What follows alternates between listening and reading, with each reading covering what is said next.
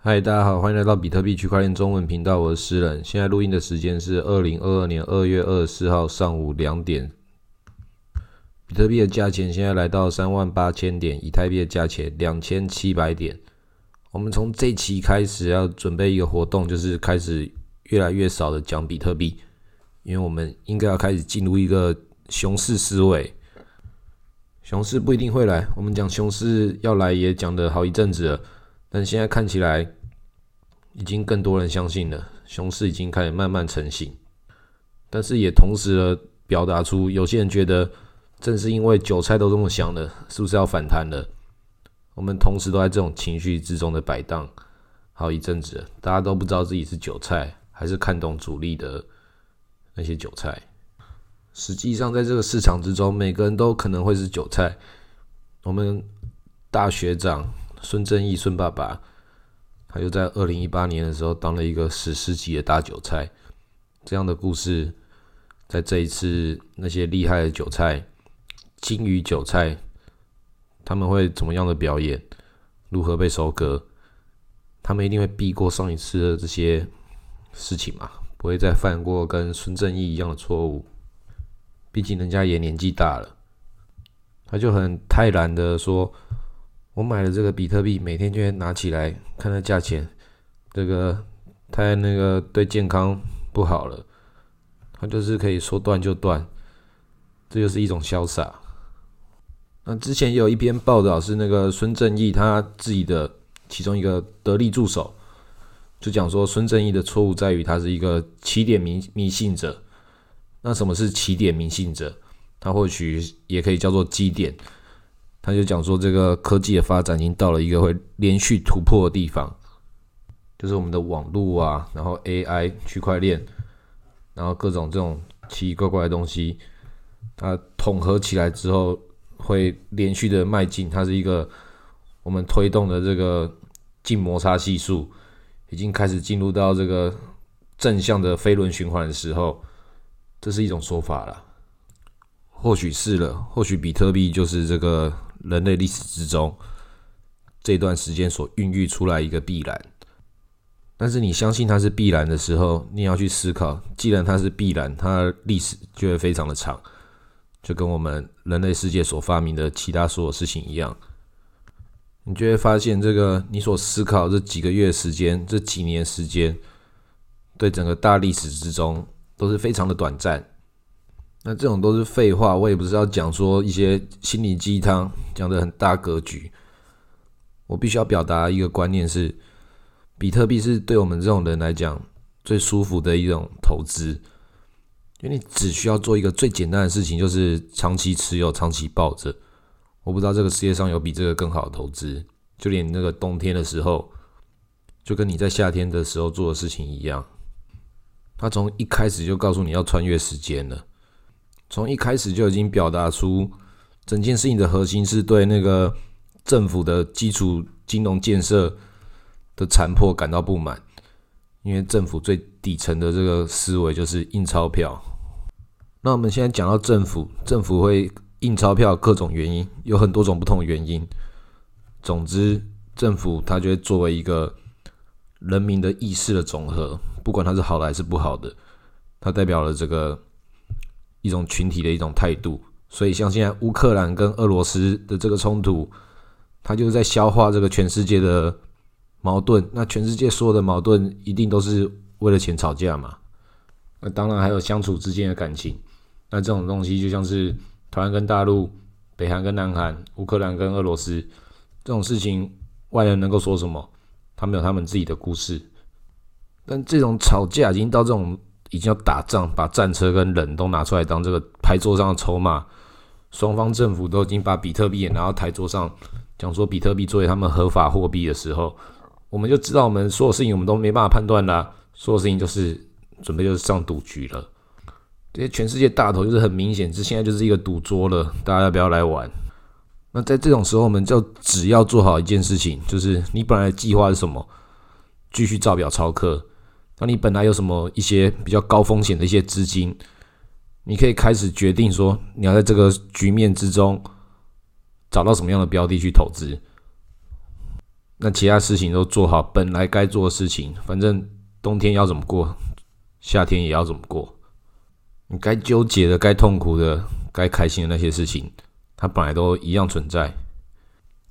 每个时间都每个时间不同的快乐跟烦恼，都是一件很正常的事情。对全世界来讲，所有人都一样，所以随时做好准备是一个很老生常谈，但很多人都会忽略的事情。那这种打仗的这种事情，就是大家不要小看它，这不小心就会蔓延了，就跟那个之前有讲过那个蝗虫的灾害一样，你不知道这个全世界哪个地方的蝴蝶效应，会在哪个地方引起那个巨大风暴，成为所有人的末日。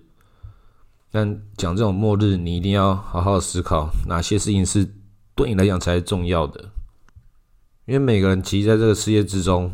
他所拥有的财富，并不会只用钱这个事情来表达嘛？这件事情是所有人都知道的，有可能是你的亲朋好友啊，然后还有你拥有了什么东西，你吃了什么，你所感兴趣的是什么，所有这些事情才是你整个人的整体，并不是你单纯你这个肉体的那一部分。所以你要打造你的那个熊市环境，就要如同牛市环境一样的去塑造它。或许现在是牛市，也还在牛市的这个状态，我们不知道。去年这个牛市走了一整年，这就已经不符合常理了。接下来的熊市会多可怕？大家可以拭目以待。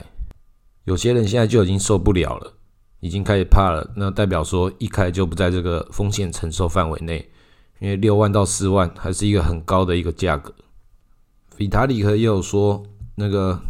现在这个加密货币的世界之中，有不少的人正在期望着一次的冬天。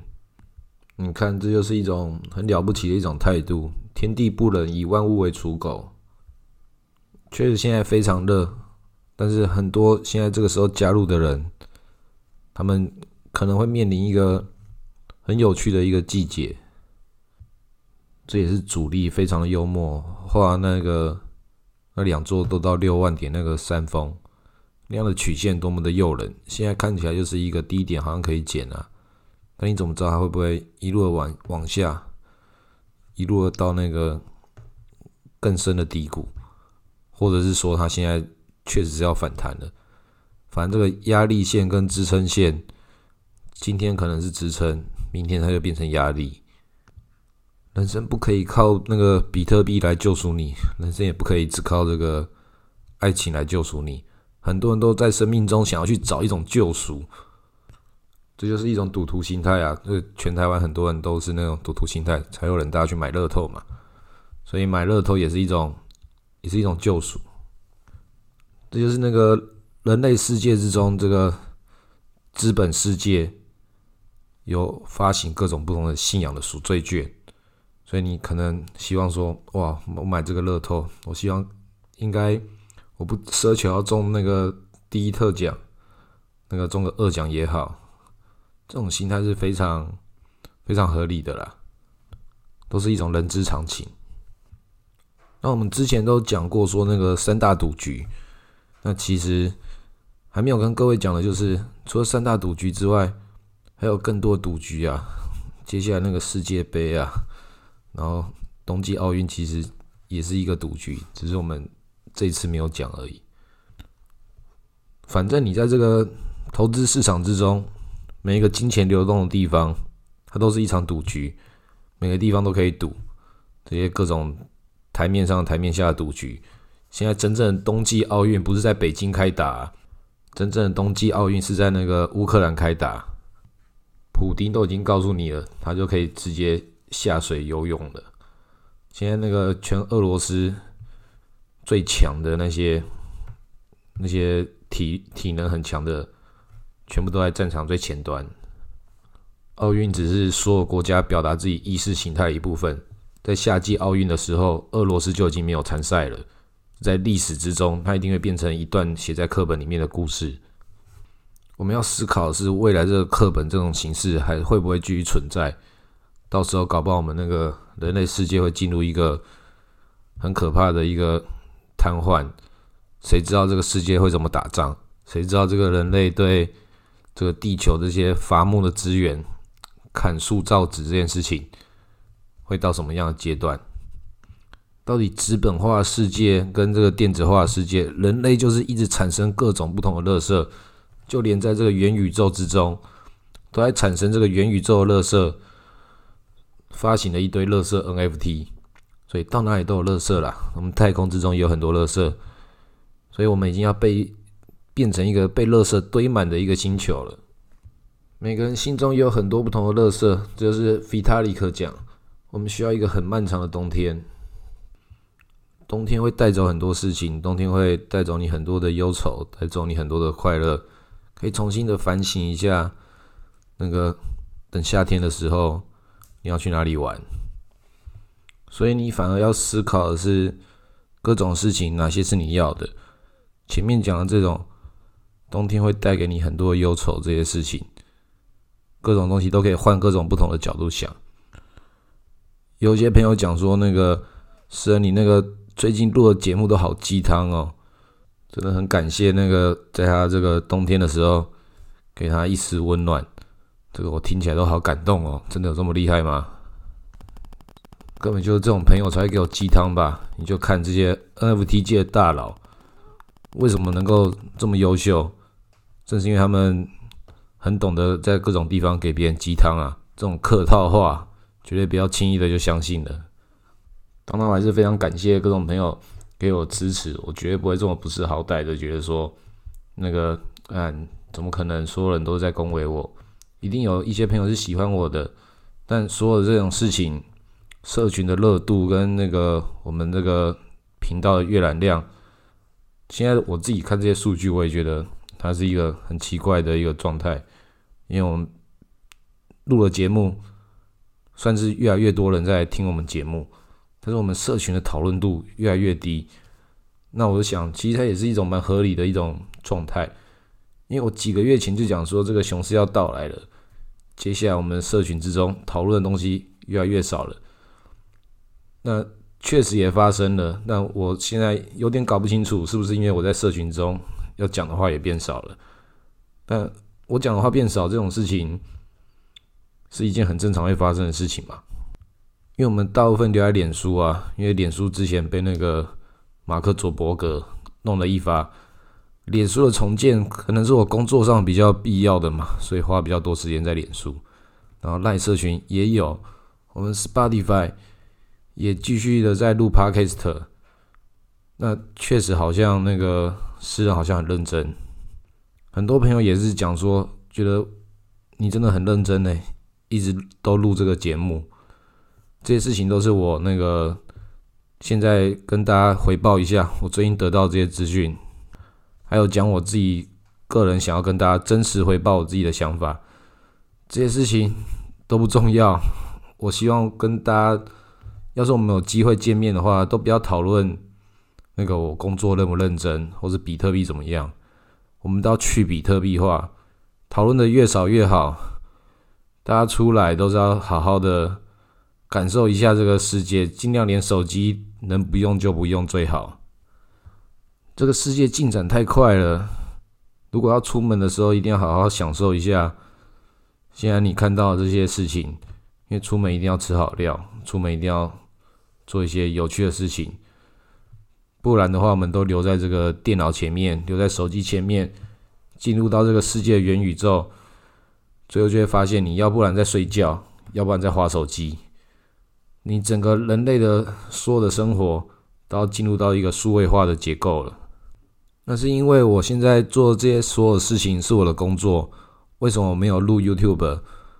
因为用眼过度啊，所有的人都会用眼过度。我们希望我们有一天能够可以接到叶黄素的叶配。然后虽然我是比特币区块链中文频道的管理员，还有 NFT 中文社群的管理员。但是我不代表说，那就是说的投资观念。我个人现在告诉大家的事情，都是我自己个人的投资想法。我建议所有人就是该拿的钱拿出来之后，好好的度过一个让你可以快乐的冬天。下一个牛市，它应该可以让你有另一个不一样的体验。那一样都还是资产配置啦，绝对不是全进全出。你能够熬过一个冬天，通常就可以熬过第二个。你熬过第二个，就可以熬过第三个。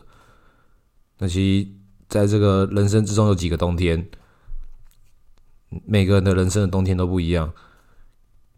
等你感觉到冷的时候，那就冬天了。但大部分的时间，以我们台湾来讲，那个冬天就不要出门了，在家吃汤圆。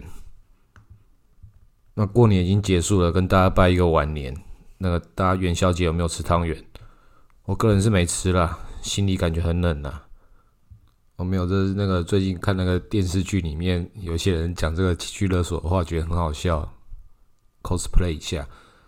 我们那个最近这几天去参加那个李长博的婚礼，觉得人间真的很有爱，很有可能是我人生之中参加那个最有趣的婚礼之一。因为那个，我从来没有看过有一个新郎可以这么的悠闲的跟各种不同的桌子的朋友聊天，这样真的是很快乐诶。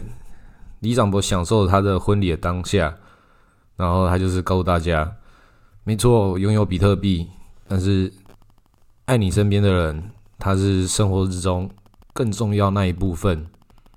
所以之后那个要投票的时候，一定要投李长博一票，请大家支持我们区块李长博李令的选战已经开打了。我们以后这个选战绝对不是只有在这个你平常你家的这个街头巷尾，元宇宙的选战也要开打了。像是那个川普最近就发了一个 NFT，是透过他那个太太的推特所推出来的那个讯息，然后马上要进入四零四了。这个四零四就是网络这个网站代码，这个网站现在不存在了，这个非常好笑。所以，川普爷爷又给我们上了一课。上一次，川普爷爷发行了一个银币，是川普总统战胜了 COVID-19 这个银币。我打电话给我两个美国的朋友，请他们帮我买。最终没有买到，因为川普爷爷把那个银币给取消了。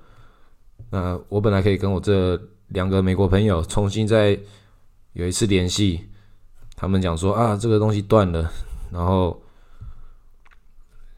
又很久没有联络了，所以这一次这个 NFT，川普爷爷又放我们鸽子了，所以很多人就会很期待这个川普爷爷什么时候再表演一次这个新的剧本啊。到底要怎么表演呢？